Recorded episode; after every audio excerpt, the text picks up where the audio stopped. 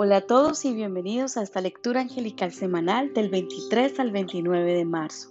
En esta oportunidad el oráculo utilizado es el oráculo de Kaylee Gray, Keepers of the Light o Maestros de la Luz. En el día de hoy quise tomar una carta del oráculo de Kaylee Gray y dos cartas del eh, oráculo de María Elvira Pombo de Leyes Universales. Así que aquí voy compartiendo con ustedes con mucho cariño este mensaje que canalicé el día de hoy. La primera carta es la carta de María Magdalena que nos habla de despertar ese maestro interior. Así que con mucho gusto comparto el, el mensaje canalizado. Siempre en los mensajes de cada semana les estamos hablando de amor, de sentimientos positivos, de luz, de vibraciones altas. Pero hoy, querido nuestro, Hijo de la Luz, te estamos animando a que te conviertas en ese maestro. Suficientes lecciones y aprendizajes has acumulado ya. Suficientes maestros has conocido. Entonces, ¿por qué no empezar a trabajar con nosotros, de nuestra mano? Estamos animándote hoy y aquí a que compartas tu experiencia con otros, tus cambios, tus logros. Te animamos a que seas esa luz que tu semejante necesita, ese espíritu que el mundo necesita seguir. Tu alma tiene mucho para enseñar, mucho para guiar. Pide nuestra asistencia y déjanos guiarte igualmente.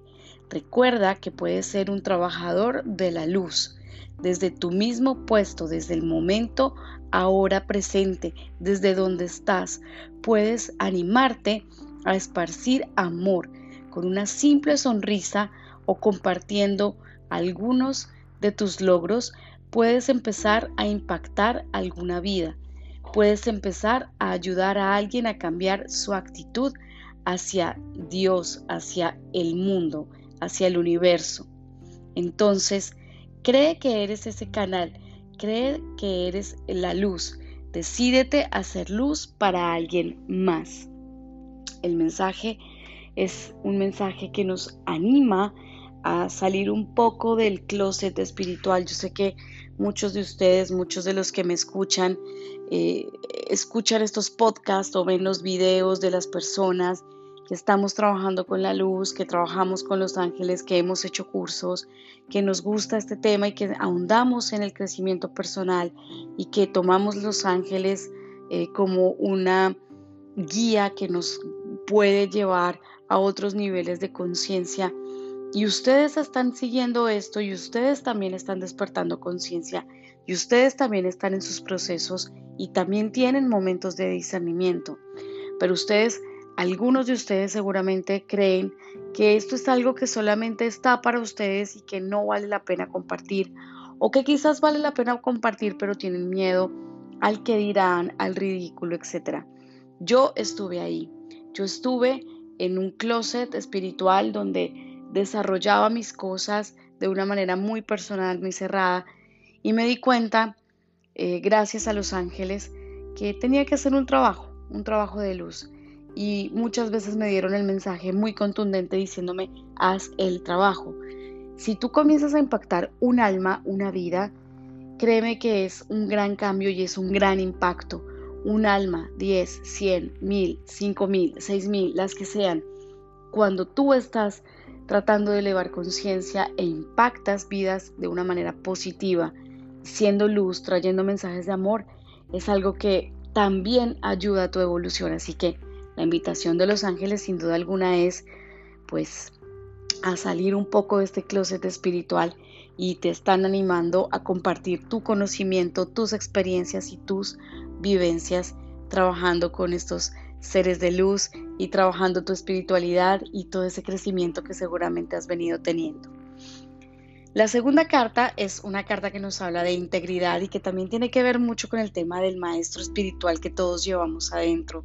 Es el arcángel Raciel, el arcángel de la manifestación, el arcángel que nos ayuda a alinear nuestros pensamientos con nuestras acciones. No se trata solamente de decir que pienso positivo y que voy a hacer un cambio positivo, se trata también de aplicarlo en nuestra vida. Entonces, un poco de la mano con el tema del maestro espiritual, se trata también de todo esto que has venido aprendiendo, aplícalo.